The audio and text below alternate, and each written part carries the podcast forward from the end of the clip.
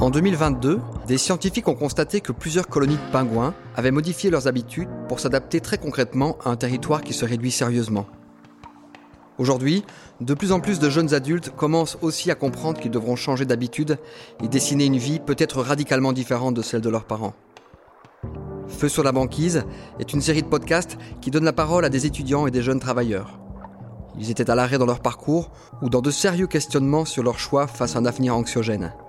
La SBL Graine de Soie les a accompagnés pour les aider à mettre des mots sur leurs doutes, leurs peurs, leurs forces et leurs aspirations. Après des mois de réflexion collective, ils sont chacun et chacune partis à la rencontre d'un témoin lucide sur son époque et dont le quotidien professionnel s'adapte et tente de répondre aux crises que nous traversons.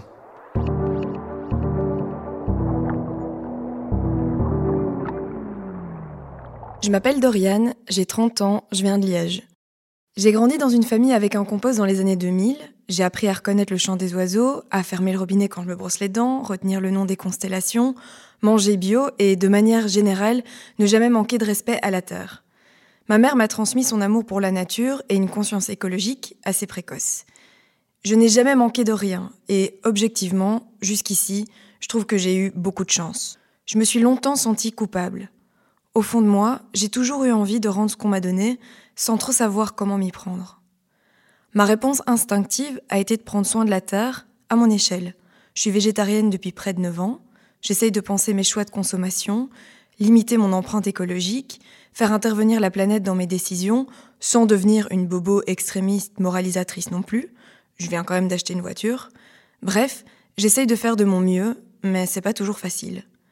L'année passée, j'ai eu besoin de trouver plus de sens. Le job d'avocate que j'avais dans un cabinet bruxellois ne me convenait plus. J'ai démissionné. Je me suis lancée dans ce projet de podcast et je me suis intéressée de plus près aux questions liées à l'écologie et à la mixité sociale. Ou autrement dit, pourquoi les enjeux écologiques ne devraient pas être, et ne sont pas, limités qu'aux beaux quartiers. Je suis tombée sur un article sur Fadel, son ASBL L'Espoir et le jardin majorel à Molenbeek. Je l'ai appelé et il m'a de suite proposé d'interviewer plutôt sa femme. Ça m'a ravie pouvoir mettre en lumière un projet d'écologie multifacette dans un quartier difficile, tout en donnant en plus la parole à une femme, tous les points étaient liés. Ma rencontre avec Fadma Amin a très ironiquement commencé rue Fin, dans une maison passive toute colorée au cœur de Molenbeek-Saint-Jean. Son mari Fadel nous a accueillis avec du thé à la menthe fraîche du jardin dans son salon marocain. Bonjour euh, Fadma et merci euh, de nous accueillir euh, chez toi. Est-ce que tu peux te présenter en quelques mots, dire même où tu es née? Merci, merci. Je suis très contente de vous accueillir chez nous à Bruxelles. je suis coordinatrice de l'Espoir ASBL. Je suis arrivée en Belgique à l'âge de 3 ans. Mon papa était travaillait dans les mines à Genk Waterschei précisément. J'ai rencontré Fadel après mes études et euh, je l'ai suivi à Agadir.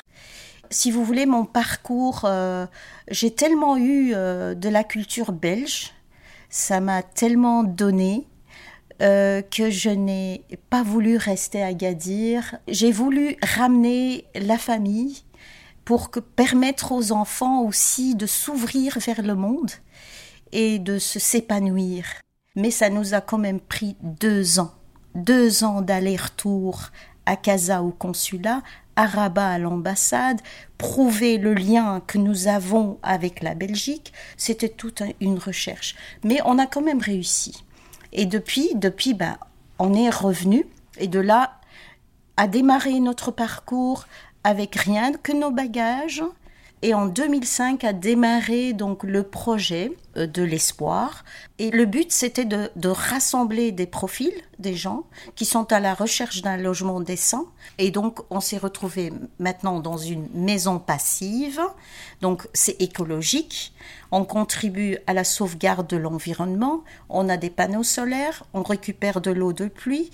On a été très soudés ensemble. On a appris à se connaître pendant cinq ans toutes les familles. Nous avons 11 ou 12 origines euh, différentes, tous euh, belges et d'origine d'Afrique, Moyen-Orient, etc.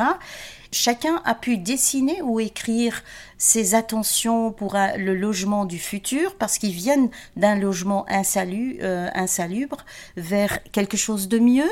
Et donc, tout ça, ça a pris beaucoup d'ateliers, beaucoup d'investissements, même les week-ends et même les soirs. Donc je remercie énormément toute l'équipe. Je sens qu'il y a beaucoup de gratitude euh, dans tout ce que tu expliques. Est-ce que c'est la gratitude et ta reconnaissance qui a un peu propulsé euh, le projet de potager, euh, enfin le jardin euh, majorel? Est-ce que tu peux un peu m'expliquer comment ce projet-là est né? Parce que ça, c'est un projet de toi et Fadel. Hein. Une fois que nous sommes installés, on a de nous-mêmes voulu aussi rendre quelque chose à la Belgique qui nous a donné cette opportunité au début, l'idée, c'était un jardin public, semi-public. Après, ça s'est transformé en potager euh, semi-public. Le projet est né en 2011 et depuis, il est toujours là. C'est un petit peu à part, hein ça frappe à l'œil. Dès qu'on passe, les gens s'arrêtent, regardent le bâtiment, regardent les plantes grimpantes, le jardin, la menthe poivrée, la menthe verte. Le thème Basilic. Basilic Ok. Tout est bio. Oui, tout est bio. Et ça va Est-ce que tu es touchée aussi par la nature euh Alors moi, j'aime la nature. J'ai pas appris à cultiver, mais j'aime toute la, la nature qui m'entoure. C'est plutôt Fadel, qui est un homme de la terre et qui a cultivé avec son papa à l'époque. Moi, mon amour pour la nature, c'est une forme de liberté, euh, se détendre, entendre les oiseaux, regarder les arbres. On sait que pour l'instant, il y a beaucoup de crises écologiques, économiques, migratoires. Toi, comment est-ce que tu vois l'avenir du jardin dans 10 ou 15 ans? Fadel, il a déjà 70 ans. Moi, j'en ai 61. Donc petit à petit, il va falloir faire la transition vers la jeunesse. Et donc c'est cette jeunesse qu'il va falloir impliquer d'une manière ou d'une autre pour que ce soit ludique et pour qu'ils apprennent à aimer. Le rapport à la terre et la nature, ça se perd un petit peu, mais on a toujours de l'espoir. C'est comme notre ASBL, on l'a nommé l'espoir. On a toujours l'espoir de trouver quelques personnes qui puissent euh, être des piliers et continuer ce projet pour que ça perdure et pour que ça fasse d'autres petits projets un peu partout. Si nous avons la petite mare avec nos petits poissons. Préserver la planète, c'est notre devoir à tous. Il faut essayer de limiter les dégâts parce que les dégâts sont déjà là. Donc on voit avec le réchauffement de la planète, on voit les catastrophes naturelles, et puis on s'auto-détruit en fait. Tout ce que nous polluons, euh, c'est euh, le retour. La planète nous punit. Et voilà. Et donc euh, chacun à son niveau peut contribuer. Si chacun chez soi, il met du sien, il travaille, il réfléchit et donne ça aux enfants, je crois qu'on va y arriver, mais il faut que tout le monde s'y mette. Est-ce que c'est pas justement plus difficile d'y mettre du sien dans des quartiers où il y a peut-être plus de difficultés? C'est pas parce qu'on vit dans des quartiers difficiles où les gens sont presque entassés dans des petits appartements, euh, logements sociaux, etc., j'en passe, ou des maisons passoires, que, que ça doit être une excuse pour ne pas contribuer à chaque niveau, chacun peut contribuer. C'est à nous de bouger. Si chacun bouge, même dans les quartiers difficiles, les choses vont s'améliorer. Mais il faut que les gens soient solidaires et qu'ils se mettent en groupe pour faire entendre leur voix. À un moment de la discussion, Fadma me raconte un souvenir qui l'a particulièrement marqué et qui montre que même si les idées sont belles, il faut continuellement s'adapter au réel. Lors de la première fête d'inauguration, une fois les logements passifs réalisés, les jeunes du quartier ont troué le château gonflable et lancé des œufs. Fadel est allé leur parler pour essayer de comprendre leur réaction et la colère qu'ils avaient en eux. Il a réalisé que les jeunes se sentaient délaissés face à l'arrivée des familles dans les beaux logements passifs nouvellement construits. Alors Fadel et les autres membres de l'ASBL ont réfléchi ensemble à une solution. Et l'idée a émergé. Ils ont organisé une grande fête de voisins avec les jeunes en collaboration avec une trentaine d'associations de Molenbeek et une grande implication de chacun. Ça a pris six mois de préparation et la fête a duré des heures jusqu'au petit matin et ça a marché. Après la fête, il y avait une paix, une, une inclusion. Euh, on était les bienvenus. Et puis on s'entendait mieux avec eux parce que nous, on, on, on venait d'arriver, mais on, est, on a été adoptés par eux. Donc nous, on est des arrivés et eux, ils nous ont adoptés.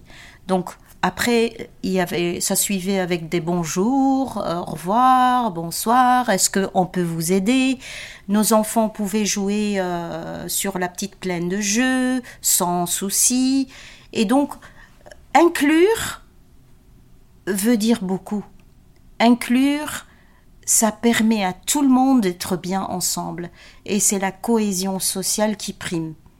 Quand on voit toutes les crises qu'il va y avoir, toutes les fractures qu'il y a dans la société, je pense que c'est la solidarité et l'entraide qui nous permettra de, peu importe le quartier d'où on vient, d'aller de l'avant. Et moi, je pense même que chaque personne peut créer des, des, micro-projets et mettre des projets en place pour pouvoir changer le quartier où ils sont, ou, rien que la rue où ils sont. Et puis, si dans chaque rue, il y a des gens comme Fadel, une locomotive qui ne se fatigue pas. Si dans chaque rue, il y a des personnes comme ça qui tirent les autres pour un meilleur vivre ensemble, je crois que le monde serait parfait. Mais je sais qu'on est loin, mais on peut toujours aller de l'avant. Et je sais qu'il y a des, de magnifiques projets partout à Bruxelles et en Belgique, portés par des gens du quartier, euh, et en collaboration avec les communes ou en collaboration avec les sèche-fins. Et c'est un autre niveau que le fédéral travaille. Donc en fait, euh, les idées, elles doivent être les plus proches euh, du terrain et après ça doit remonter euh, vers le plus haut. Comme la graine qui va pousser. Qu'est-ce que tu aurais envie de dire à une personne qui perd un peu confiance? Qu'est-ce qui toi t'a permis de tenir euh, dans des moments un peu plus difficiles? Au fond de moi, je me suis toujours dit, il y a toujours moyen de trouver une petite lumière quelque part et de se diriger vers cette petite lumière. Et se aller mieux, c'est en allant vers l'autre et ne pas se, se renfermer sur soi-même et trouver ce qui va avec vous. Et donc là, j'ai trouvé ma place, j'ai trouvé ma voie parce que je peux faire quelque chose de bien aux autres et aussi à moi-même. Ça me, ça m'enrichit. Regardez cette, la nature, qu'est-ce qu'elle nous offre? Tout ce qu'on plante, on peut, on peut en profiter. Et là, vous avez donc euh, les raisins. Wow. Ah, Après, permaculture. Ça. Bah, ici, il y a les tomates le fait d'échanger avec les autres, le fait d'inclure les autres, c'est cela qui nous enrichit tous. Et c'est là où on, nous, on se régénère, on se nourrit mutuellement. Et chaque personne a quelque chose de beau, d'exceptionnel en elle, qu'elle peut partager avec les autres. Elle reçoit, elle donne et elle reçoit. Et c'est ça qui, qui fait que on peut créer, on peut améliorer et on peut laisser les subsides, l'argent de côté, on va continuer ensemble en mettant nos énergies, notre énergie, euh, notre créativité, notre temps. On ne doit pas donner beaucoup de temps, mais si le peu de temps qu'on donne, chacun, ça va faire une, une boule de neige pour chaque beau projet. Aussi petit soit-il, il fera des petits ailleurs. Voilà. Oh, c'est des feuilles de courgettes. Waouh wow. Tu peux venir cultiver avec nous quand tu veux. Ah, bah Au terme de cet échange, j'ai peut-être pas encore trouvé de réponse précise à ma question comment rendre ce qu'on m'a donné, mais je me suis rendu compte finalement que je suis pas la seule à être traversée par ce questionnement et que la gratitude a beaucoup porté Fadma dans ses projets. J'ai rencontré une femme tellement généreuse et forte. J'ai été touchée par son parcours, sa détermination et surtout sa foi inébranlable en l'humain et dans le collectif. Je me dis que finalement, ce qui compte, c'est peut-être simplement de vouloir changer les choses à son échelle et de bien s'entourer pour aller plus loin.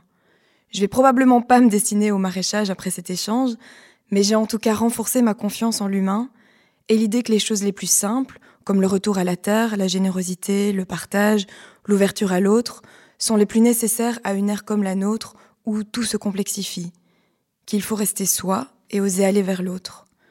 Je me dis que tout ça sera bien utile quand les glaciers auront fondu, que les populations d'ailleurs vont migrer ici, et qu'on sera tous obligés de cohabiter dans une grande mixité. Et la résilience, on la trouvera dans la solidarité. Mais bon, d'ici là, faudra s'armer de courage parce qu'il y a quand même feu sur la banquise. Feu sur la banquise est un projet de la campagne européenne Mindchanger 2023.